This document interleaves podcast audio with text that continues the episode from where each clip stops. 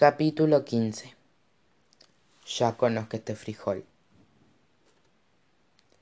Las puertas del balcón se abrieron de pronto y la reina caperucita roja emergió del castillo. Llevaba puesto su mejor vestido y estaba cubierta de sus joyas más finas. Roja siempre se vestía para impactar cuando le hablaba a su pueblo. Queridos caperucinos dijo roja con los brazos en alto gracias por estar aquí conmigo hoy. Miró con rapidez hacia su audiencia y se decepcionó por la falta de asistencia. Si bien el reino entero fue invitado apenas dos docenas de oyentes se habían reunido afuera incluyendo a dos ovejas y una cabra. Roja se trabó su orgullo y continuó con el anuncio. Asumo que muchas personas están demasiado asustadas para salir de su hogar en especial después de la desaparición de nuestra amada muralla. Así que por favor hagan circular el mensaje dijo roja. Por más desafiantes que puedan ser los tiempos que vivimos los he convocado todos aquí para alentar su fuerza y su valentía. Hemos enfrentado grandes amenazas en el pasado y siempre las hemos superado juntos como un reino. Y cuando miró sus rostros vio el coraje en sus ojos puede que la hechicera nos haya quitado nuestra muralla pero nunca nos quitará nuestro espíritu. Roja posó para, posó para el aplauso pero no había ninguno que recibir. Además continuó sé algo que el pueblo del reino de la capa roja sabe cómo hacer a excepción del niño que bromeaba sobre el lobo es sobrevivir. Roja recuperó el aliento se había olvidado del resto de su discurso cuál era el otro punto que iba a decir cariño preguntó la joven reina por el costado de la boca por suerte para roja rani estaba de pie dentro del castillo apenas detrás de la puerta del balcón reconstruiremos la muralla le susurró Ron. Rani. Ah, sí. Eso es. Gracias. Respondió ella, y luego enfrentó de nuevo a su pueblo. Reconstruiremos nuestra muralla. Roja hizo otra pose de grandeza. Esta vez no continuó hasta que escuchó aplausos de las personas que estaban abajo. Pero antes de hacer eso, me gustaría invitar a mi castillo a todos los carpinteros del reino esta tarde para trabajar en algo diferente. Sé que es muy repentino, pero significaría mucho para mí, dijo ella. Gracias por reunirse conmigo aquí, caperucinos. Les deseo paz y de necesidad. Prosperidad, querida, prosperidad. La corrigió Rani. Quise decir paz y prosperidad, declaró Roja, y luego ingresó al castillo con rapidez en cuanto las puertas se cerraron tras ella la reina comenzó a quitarse las joyas entregándoselas a su sirvienta un público difícil dijo roja con un suspiro. Al menos logré al menos logré incluir todas las palabras de reina en el discurso. Las palabras de reina preguntó alex. Sí fuerza, valentía, coraje, espíritu, las cuatro palabras esenciales para dar un buen discurso como reina, explicó Roja, y luego se apresuró a cambiar de tema. ¿Ya han llevado todas las canastas y los vestidos al patio real? Sí, Su Majestad, respondió la sirvienta. Los mellizos habían despertado entusiasmados esa mañana al ver que el patio real del castillo había sido transformado en un taller. Los sirvientes de roja apilaban miles de canastas de su colección en una esquina del patio y cientos de sus vestidos de verano en otra. Jack había pasado toda la noche dibujando planos detallados para su barco volador. Los planos estaban sobre un tablero enorme en el centro del patio real, para que todos pudieran verlos. Ese debería ser suficiente, dijo Jack, cuando un gran, dando un gran bostezo. ¿Falta mucho para la llegada de los constructores? Algunos ya han llegado, pero el resto debería estar aquí para el mediodía, respondió Rani. Recitos de oro inspecciona el patio. mm, creo que tenemos un problema dijo e hizo un gesto hacia la pila de vestidos quién se supone que globo y las velas del arco alex y connor se miraron cada uno esperando que el otro tuviera la respuesta no me mires a mí dijo connor a dura penas aprobé economía doméstica. Por poco incendio la escuela del servir cereal. Recuerdas yo no soy muy buena con la aguja replicó alex. Conoces algunas buenas costureras del reino ya le he preguntado a mi abuelita dijo roja ingresando alegremente en el patio real nadie dijo ni una palabra al principio pero todos estaban pensando lo mismo. Estás segura de que tu abuela es capaz de coser un globo y velas para un barco volador querida preguntó Rani con valentía. Por supuesto que sí respondió roja sin dudarlo en absoluto.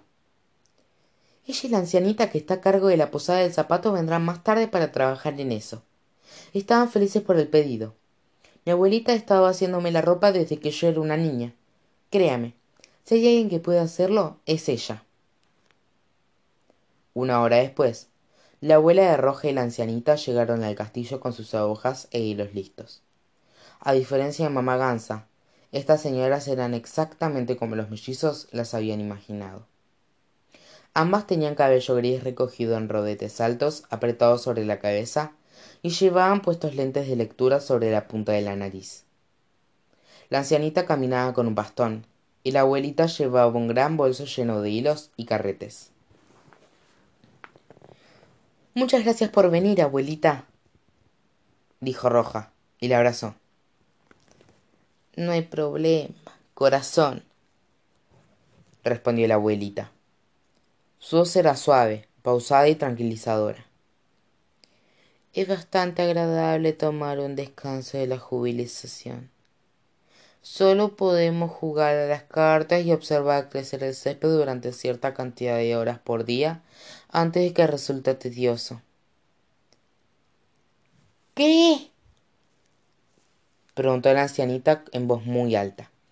Obviamente tenía alguna dificultad auditiva y si la forma en la que entrecerraba los ojos era un indicio también le resultaba difícil ver bien. La abuelita le habló directo en el oído. Le estaba diciendo a caperucita que nos alegra estar fuera de la posada del zapato. Quién está maldita preguntó la anciana. Nadie está maldita. Dije caperucita mi nieta explicó la abuelita tu nieta está maldita dijo la ancianita horrorizada. La abuelita volvió hacia roja. No te preocupes por ella corazón. Tiene más de doscientos nietos. Su oído no es lo que solía ser. Rani, Ricitos de Oro, Jack y los mellizos estaban volviéndose más pesimistas a cada segundo. ¿Podrían darles a esas manos mayores una tarea de semejantes proporciones? Esto es lo que estamos intentando construir, dijo Roja y les mostró a las ancianas los planes sobre el tablero. ¿Creen que podrán hacerlo? Mm, veamos, dijo la abuelita. Le acomodó sus gafas para ver mejor. Parece que tiene un globo y algún tipo de velas, ¿no? ¿Irán a una aventura, niños? Resulta que así es, respondió Roja, con la cabeza en alto. Salvaremos al mundo. Eso está muy bien, corazón, dijo la abuelita, y le dio una palmada en la espalda a su nieta no parecía demasiado interesada en lo que roja tenía para decir como si una niñita le hubiera dicho que iría a la luna tienes tela debería ir a la tienda mm, deberíamos tener todo lo necesario aquí respondió roja y señaló la montaña de vestidos apilados en la esquina vaya mírate siendo ahorrativa dijo a la abuelita Miró una vez más al tablero y la pila de vestidos y asintió. Sí, creo que será suficiente. Roja saltó y aplaudió. Los demás se veían más escépticas que nunca. ¿Estás segura de que podrá hacerlo? preguntó Jack. Antes de obtener una respuesta, las ancianas habían sentado en unos taburetes cerca de la pila de vestidos y habían comenzado a romper las costuras. Mm, ah, esto no es nada, dijo la abuelita. ¿Recuerdas ese verano en el que tú estabas como un globo roja? Pobrecita. Subiste tanto de peso que tenía que hacerte ropa nueva todas las semanas. Los mellizos tuvieron que morderse los puños para evitar reír. Recitos de Oro ni siquiera intentó contener la risa. ¿De verdad? dijo Ricitos con una sonrisa traviesa. Roja se ruborizó tanto como su nombre. Abuelita, no creo que este sea un momento apropiado para. Por eso le hice esa capa roja que la hizo tan famosa, continuó la abuelita, ajena a la vergüenza de su nieta. Era la única prenda que le quedaba por más de una semana. Solía aparecer en mi casa con canastas vacías cada vez que yo estaba enferma. Nunca comprendía por qué su madre me las enviaba. Después descubrí que Roja estaba comiéndose todos los panes que contenían las canastas de camino a mi casa. Nadie en el patio pudo ocultar la risa después de oír la historia. Incluso a Rani se le escapó una risita. Comió por ansiedad, declaró Roja en su defensa. Tenía muchas preocupaciones en ese entonces. Sin querer miró con furia Jack. Por suerte, al igual que mi ropa, dejé atrás esa etapa. Sí, corazón, dijo abuelita. Todos estamos agradecidos por ello, salvo la tienda de telas. La abuelita y la ancianita rasgaban costuras increíblemente largas al mismo tiempo. Roja sufría ante el sonido. A pesar de que había sido su idea, la reina no podía soportar observar cómo destrozaban sus vestidos, ni quedarse para que su abuelita compartiera cualquier otro recuerdo vergonzoso. Si todos me disculpan, dijo Roja y se dispuso a salir del patio real. Creo que me recostaré un minuto. Mi vida de pronto se ha convertido en una obra de Shakespeare. El mensaje debía haberse propagado por el reino, porque para mediodía el patio real estaba repleto de miles de constructores y carpinteros por igual, deseosos de ayudar a su joven reina. El tercer cerdito fue el último en llegar, arrastrando una caja de, herramientas que tenía la mitad de su tamaño. Soplé y soplé y arrastré esta caja todo el camino desde mi casa. Les contó el resto. Me lo merezco por estar en deuda con la Reina Roja.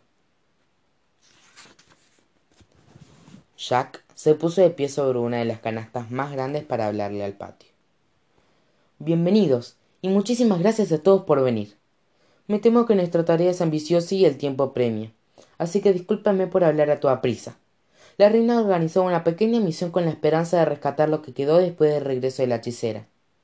La misión requiere un barco especial, diseñado para navegar por todas las nubes en, lugar, en lugar del mar, y debe ser construida en tiempo récord. Jack caminó por la habitación hacia los planos.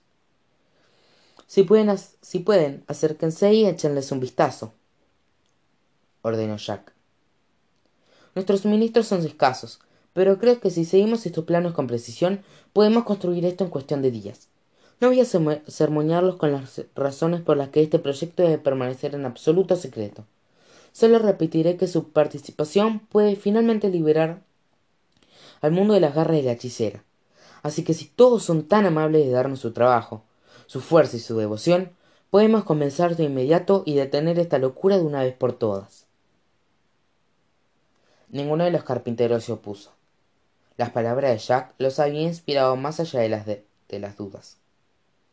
La mitad del grupo comenzó a desarmar las canastas en partes utilizables, mientras que el resto las alineaba y comenzaba a trabajar con ellas para formar la proa del barco. Jack estaba encantado. Por primera vez en mucho tiempo, estaba a cargo de algo productivo, y era un gran líder. Realmente es bueno para estas cosas, le dijo Alex a Recitos de Oro. Muy bueno, coincidió Ricitos de Oro con una sonrisa agridulce. Ya no tiene muchas oportunidades de ser un héroe.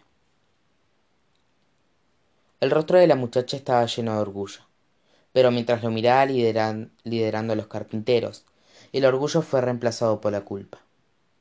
Jack había sido un miembro muy respetado y valioso de la sociedad caperucina, y había echado todo por la borda al decidir fugarse con ella. Aunque Recitos de Oro sabía que había sido decisión de él, no podía evitar sentirse un poco responsable. ¡Ay! Gritó Connor. Se había unido a los carpinteros y no dejaba de clavarse astillas mientras desarmaba las canastas. ¿Cómo puede ser que te resulte tan fácil? El tercer cerdito permaneció en silencio y simplemente le mostró sus pezuñas. Claro, dijo Connor. Siempre he pensado que los pulgares estaban sobrevalorados.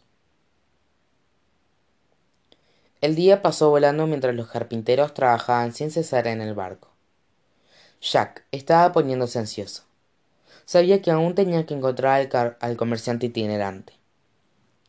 Dejó a Rani al tercer cerdito a cargo de supervisar la construcción, después de revisar con detenimiento cada centímetro de sus planos. Esto será mejor de lo que imaginaba, comentó Rani con un salto alegre. ¿Cómo se llama este artefacto? El tercer cerdito puso los ojos en blanco. Es un martillo, respondió él. ¿Con qué? ¿Con qué esto es un martillo? Interesante, exclamó Rani, y lo inspeccionó cuidadosamente. A pesar de todo lo que había vivido, en el fondo aún era un príncipe. Mm, pensándolo mejor, tal vez no debería marcharme. Estarán bien, le aseguró Ricitos de Oro, y comenzó a arrastrar a Jack lejos de los carpinteros. Eres un instructor maravilloso. Algo detuvo a la pareja antes de que pudieran abandonar el patio real. Ustedes dos, gritó Roja desde una ventana abierta. Sostenía un sobre blanco recién abierto en la mano. Llena los mellizos con ustedes. Acaban de avisarme que las hadas vendrán a inspeccionar nuestra muralla desaparecida y no quiero a esos dos dando vueltas cuando lleguen. Oh, rayos, dijo Connor. Quería ayudar con el barco. Entonces definitivamente deberías marcharte replicó el tercer cerdito, y le arrebató un trozo de canasta de las manos. Muy bien, comentó Ricitos de Oro. Pueden ayudarnos a arrastrar al comerciante itinerante. Alex y Connor tenían que admitir que estaban un poco entusiasmados por ir a la búsqueda. ¿Qué se supone que debo decirles a las hadas cuando vean toda la construcción? preguntó Roja. Alex, respondió con rapidez. Mm, dile que decidiste convertir todas tus canastas en una gigante. Roja arrugó la frente. ¿Alguien creerá que yo haría algo semejante? Sí, respondió todo el patio al unísono. Incluso los carpinteros y las ancianas estaban de acuerdo. Está bien, dijo Roja con un gruñido y cerró de inmediato la ventana detrás de ella. Necesitaremos otro caballo si los mellizos viajarán con nosotros, concluyó Ricitos de Oro. No hay problema, dijo Rani. Tenemos muchos en los establos. Pueden elegir al que quieran. Los mellizos corrieron entusiasmados a sus habitaciones y reunieron los elementos que creían que necesitarían durante la búsqueda del comerciante itinerante se encontraron con Jack y Recitos de Oro en los establos del castillo, donde estaban ocupados empacando provisiones sobre la infame yegua color crema de Recitos de Oro. Avena. Avena miraba incómoda a los otros caballos. Su dueña no había estado exagerando. A la yegua de veras no le agradaban otros caballos. Y mientras los mellizos también miraban a los ponis perfectamente cepillados no era difícil comprender el motivo. Mientras avena había estado fuera en el mundo huyendo de la ley con su ama todos esos caballos habían pasado sus días en sus cómodos compartimentos. Con razón no se llevaban bien qué caballo deberíamos elegir preguntó alex. Em, ese respondió connor y señaló un gran semental color café que estaba al fondo de los establos. Por qué ese porque es el único que no tiene moños en la crin explicó connor. Se llama villa rebelde les dijo un cuidador a los mellizos están seguros que quieren ese puede ser un poco agresivo. Connor hizo una ronda por el establo para asegurarse. Seguro dijo él. Pareciera que todos los demás pertenecen a la sección de muñecas de una juguetería. Como quieras respondió el cuidador. Pero no digas que no te lo advertí le puso una montura al animal con las hebillas de plata más grandes que los mellizos habían visto. Por eso lo, lo llaman hebilla rebelde preguntó alex. En parte sí explicó el cuidador. Ya lo verán. Pocos minutos después jack recitos de oro y los mellizos partieron. Jack y recitos de oro iban al frente arriba de avena mientras que alex y connor cabalgaban con hebilla rebelde un par de metros detrás. No les llevó mucho tiempo descubrir por qué lo llamaban por qué lo habían llamado así.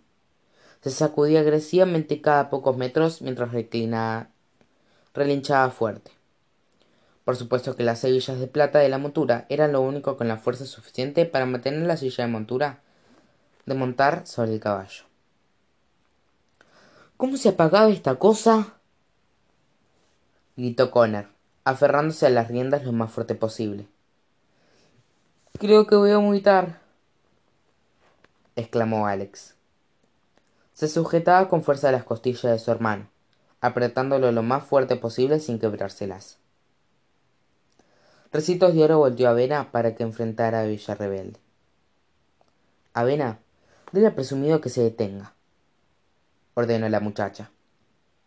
La yuga le relinchó al caballo con desaprobación, y él dejó de corcoviar de inmediato. Avena lo miró y puso los ojos en blanco. Villa rebelde resopló de una forma que casi parecía un coqueteo. La situación puso un poco incómodos a los mellizos. Era evidente que había historia entre los caballos, una que ellos no querían saber.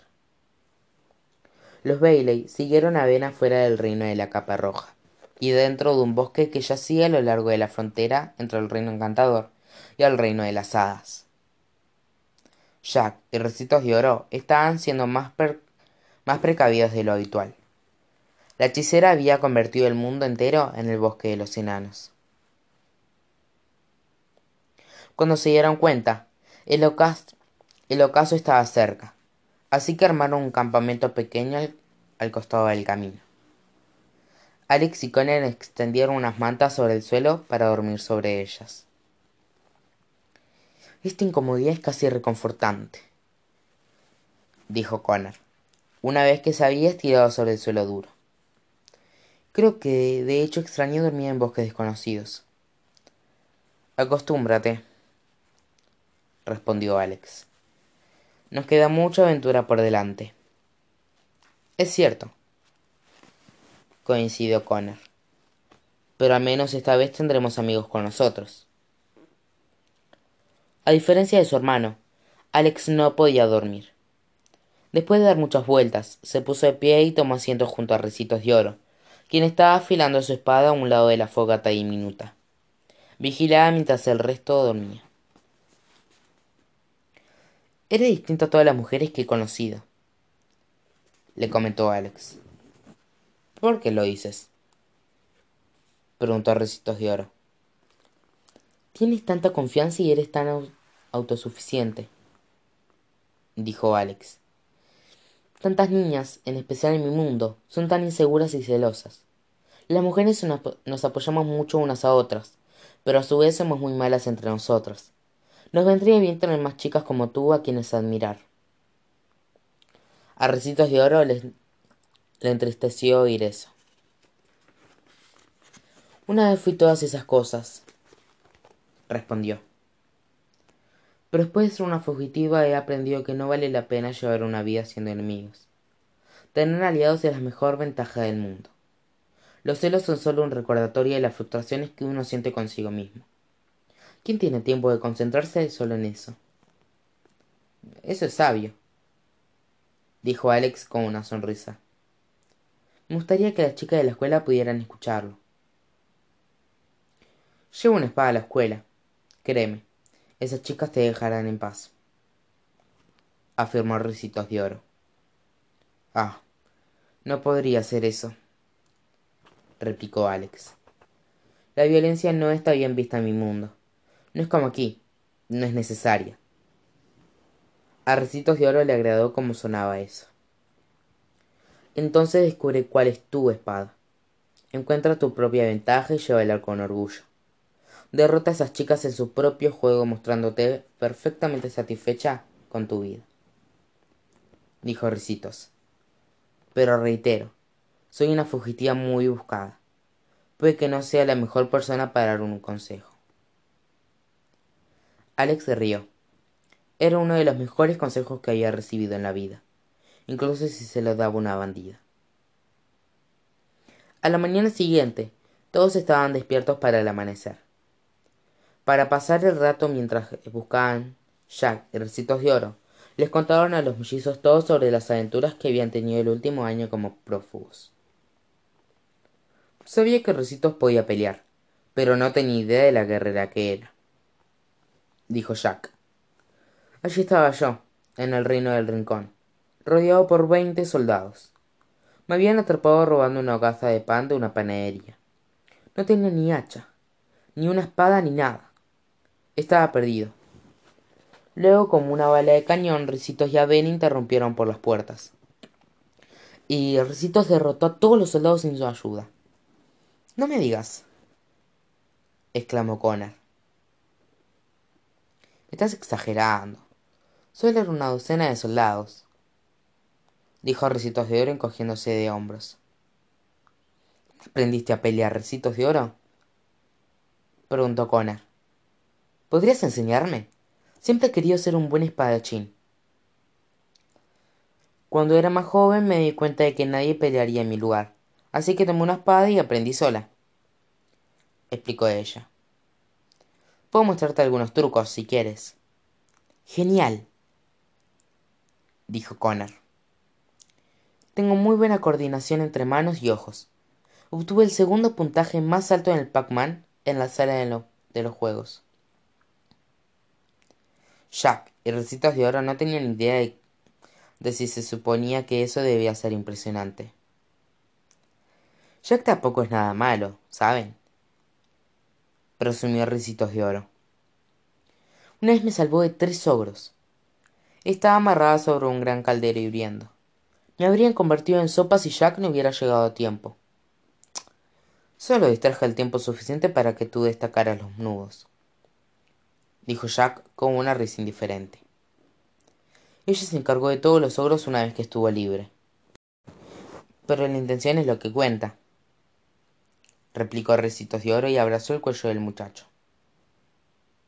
El grupo de búsqueda del comerciante recorrió cada sendero que encontró, en busca de cualquier rastro. Debería estar en esta zona, dijo Jack. Es donde lo encontré cuando era un niño. Lo llaman el comerciante itinerante, pero nunca va muy lejos. Espera un segundo, dijo Recitos de Oro. Bajó de avena e inspeccionó el camino de tierra. Había dos pares de, huellas de ave en el suelo que, abarcaban una buena distancia detrás, de, detrás y delante de ellos. ¿Qué clase de pájaro camina en una distancia semejante? preguntó Ricitos de Oro. Los ojos de Jack se iluminaron. Los mellizos no sabían qué habían descubierto, pero sabían que estaban progresando. Recitos de Oro subió de nuevo a su yegua y el grupo avanzó por el sendero lo más rápido que los caballos podían cabalgar, siguiendo las huellas hasta adentrarse en el bosque que estaba por delante. Finalmente, el grupo encontró una vieja carreta cubierta, aparcada en el costado del camino. Una pequeña chimenea salía del techo del transporte. La mula de la carreta estaba amarrada en, en un árbol cercano, descansando. Miren las huellas, exclamó Alex, señalando el suelo. Las huellas del pájaro llevaban directamente directo a la parte trasera del carro. Tenía espuelas en forma de patas de pájaro sobre las ruedas. La carreta estaba dejando a su paso huellas de pájaro por el sendero.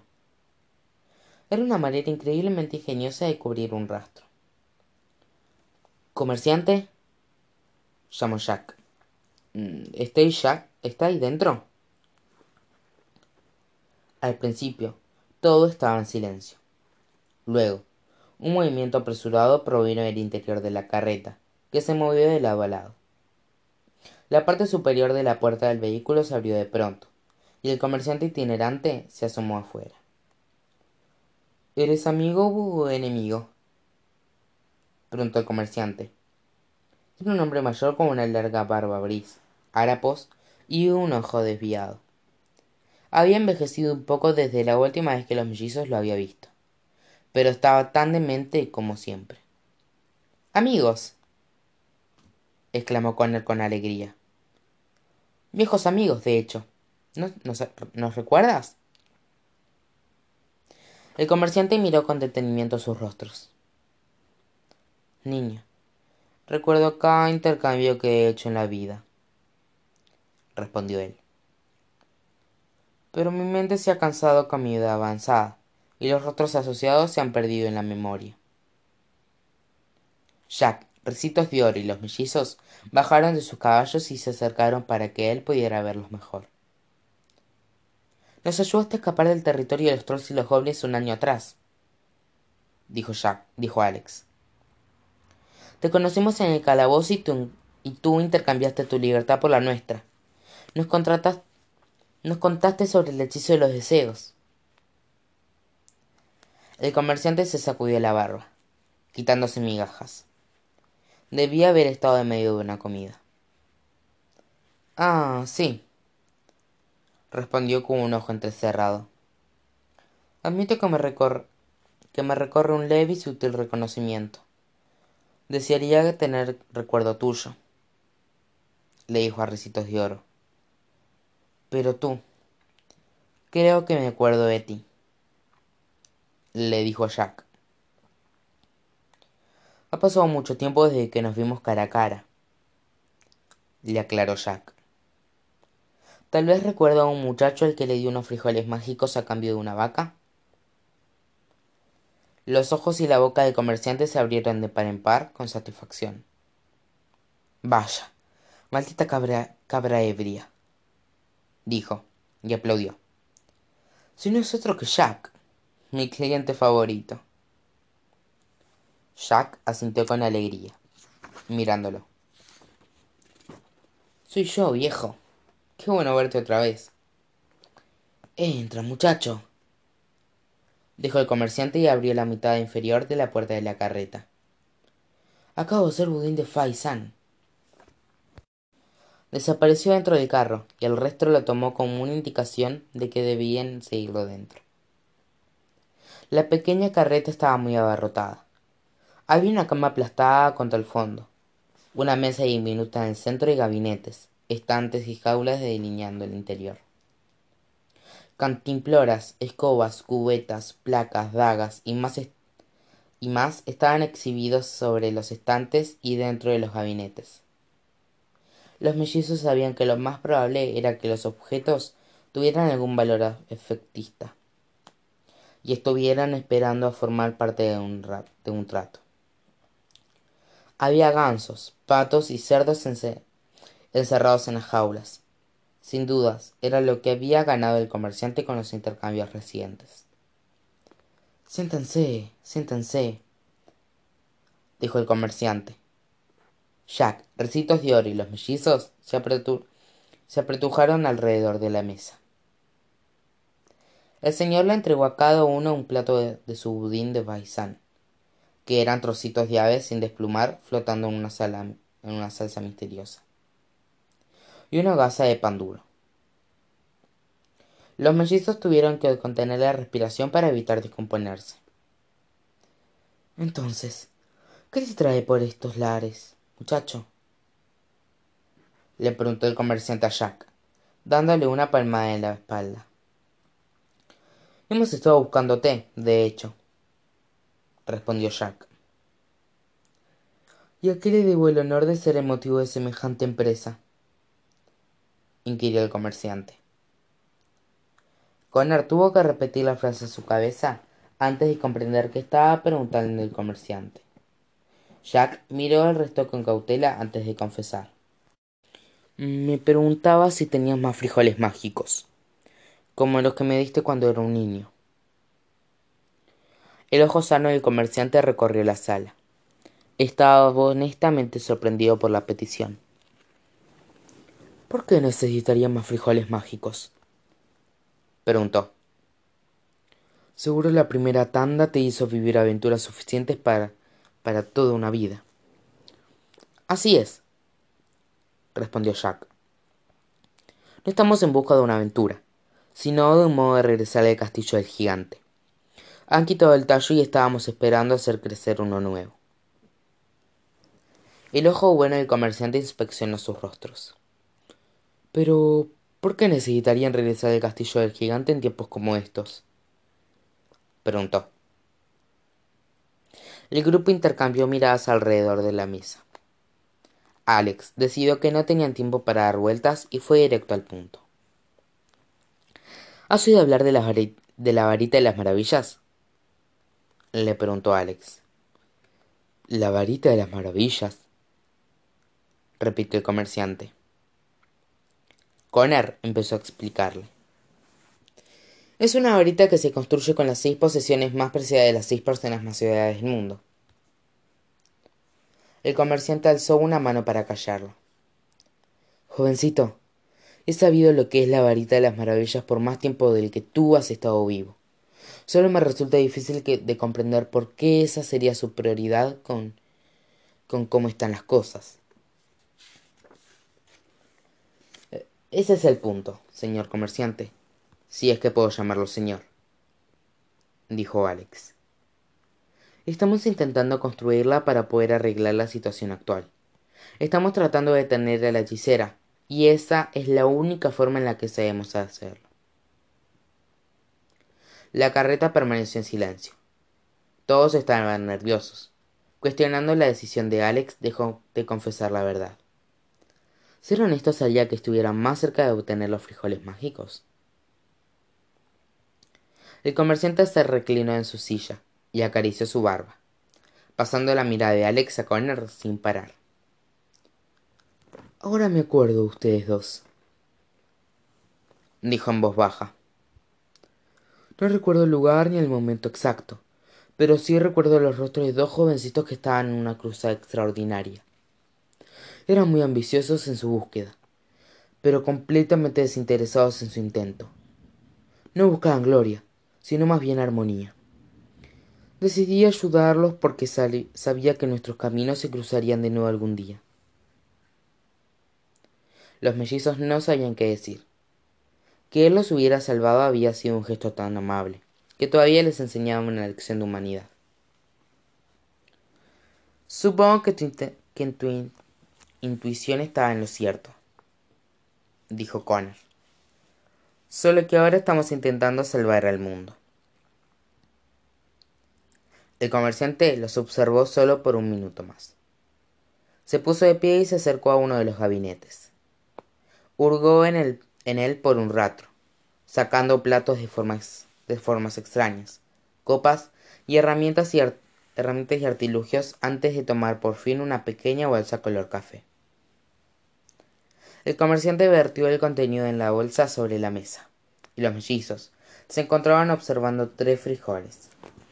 Eran redondos y anchos como hadas de lima, pero negros, y, resaltaban con energía sobre la mesa.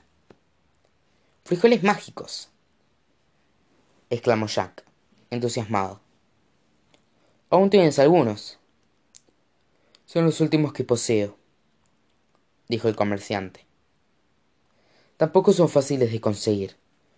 Los frijoles mágicos deben extraerse de una planta que crece en un suelo fertilizado con estiércol de unicornio y regado con las lágrimas de una bruja. Pero quiero regalártelos. Todos se enderezaron en sus asientos. ¿Estás seguro? preguntó Ricitos de Oro. Estábamos listos para pagarte. Extrajo un puñado de diamantes de uno de los laterales de su bota. Ricitos, ¿de dónde los sacaste? preguntó Jack. Se los robé a Roja cuando estaba distraída. No los extrañará. Respondió ella. Asumía que tendríamos que hacer alguna clase de intercambio. El comerciante recogió los frijoles, los colocó dentro de la bolsa y se los entregó Jack. Considérelo mi pequeña contribución para las personas con la valentía suficiente de enfrentar a la malvada hechicera, dijo el comerciante. Eso fue fácil, comentó Connor. No podía creer la suerte que habían tenido hasta el momento. Tal vez no será tan difícil hacer esta varita después de todo. Me temo que habrá muchos peligros que enfrentar, replicó el comerciante en especial en la búsqueda de la varita de las maravillas. Dímelo a mí. Intenté construirla yo mismo cuando era joven. ¿De verdad? preguntó Alex, incapaz de contener su sorpresa. ¿Entonces eso significa que es real? Ah, sí, es muy real. Se los puedo asegurar. Le dijo a ella al igual que el hechizo de los deseos que estaban buscando antes. Muchos tontos han tratado de crearla y han muerto en el intento.